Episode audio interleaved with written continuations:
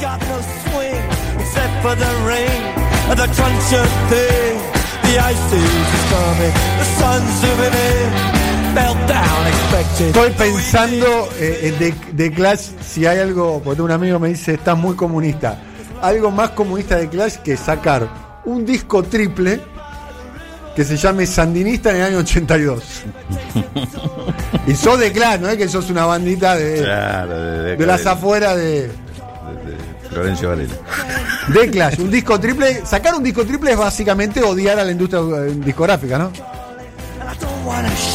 Y venderlo al precio de un disco normal me, me agrega acá eh, eh, Eduardo Fabregat que, sie- siempre tiene una información para, para mejorar eh, otra.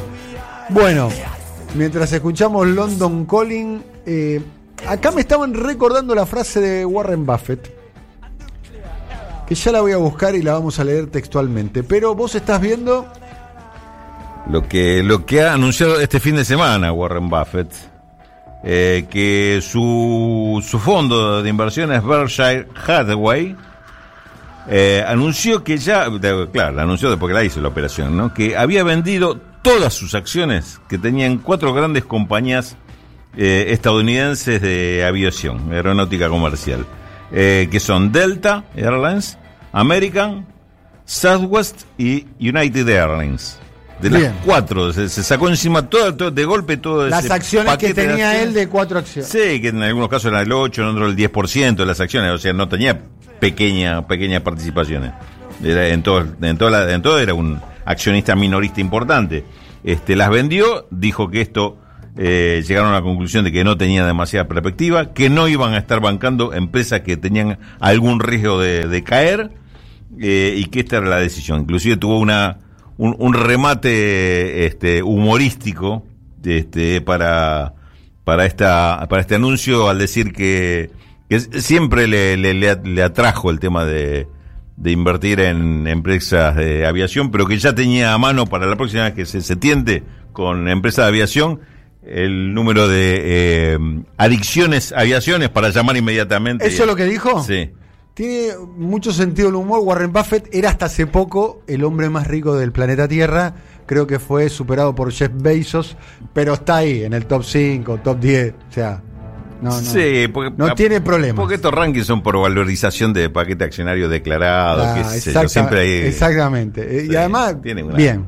Tiene una famosa frase, tiene muchas frases. Sí. Yo les recomiendo que pongan Warren Buffett frases y cuando tengan tiempo libre o estén aburridos, repasen la frase de Warren Buffett. Pero hay una que, que me, nos quedó grabado a muchos Claro. eh, eh, en la memoria. Y dicho sea paso, también está mencionado en el libro de, de Mark Fisher que acabamos de, de mencionar, eh, Realismo Capitalista. Y la frase es, abro comillas.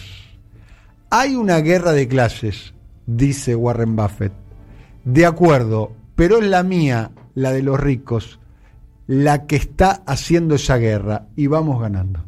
O sea, para aquellos que dicen que la guerra de clases o la lucha de clases terminó, bueno, viene Warren Buffett De aquel lado. de- del otro lado, un mega ultra archimillonario a desmentirlos.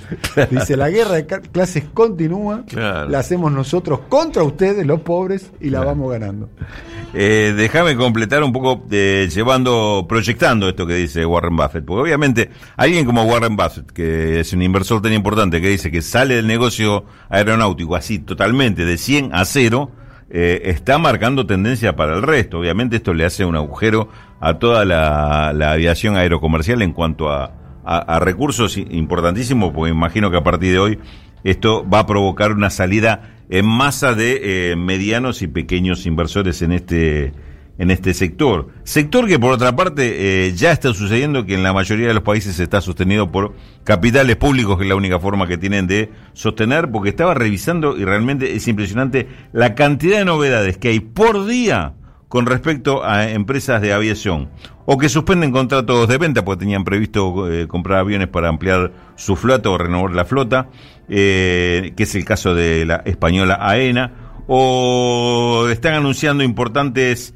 eh, despidos eh, a futuro como, bueno, hay otros casos, el caso de Norwegian también está eh, hablando de una reducción, eh, o, en este caso un acuerdo con los acreedores, otros están planteando eh, digamos, mm, un programa a futuro donde seguramente van a tener, este, piensan eh, superar la pandemia y estar vivos para el final de la misma, pero con muchísimas menos rutas a, trabajar, a explotar, porque no todos los destinos van a estar este, disponibles. Es decir, esto es un gran sector de la economía mundial que ya está viendo no solo el impacto actual, sino el impacto futuro. Está ya programando que no va a volver a hacer lo mismo, ni eh, la sombra de lo que fue la industria aerocomercial. Con lo cual, eh, me parece, Daniel, que por eso te decía, así como vimos el, derrumbe del petróleo, este, semanas atrás, ahora estamos viendo en gran parte el derrumbe de una parte importante de la aviación aerocomercial. Me parece que esto va a empezar a ser un, síntoma repetido, distintos sectores que eh, se reconfiguran, que se replantean el tema eh, de las inversiones, que va a haber una selección de quién se queda y quién se va, obviamente esto vuelve a favorecer a los grandes, va a haber una mayor concentración. Y contra esta tendencia, me parece que donde aparece la necesidad de que los estados, y sobre todo los estados de países dependientes como el nuestro, tienen que rápidamente entrar a pensar qué es lo que van a hacer, cómo lo van a resolver y qué, eh, qué lugar van a ocupar dentro de este contexto internacional, que por ahora se puede suponer que va a ser distinto, que no va a volver a ser el mismo. Pero con estos indicadores que da la economía, todo indica que va a ser peor a lo que era cuando empezó esta, esta crisis sanitaria mundial.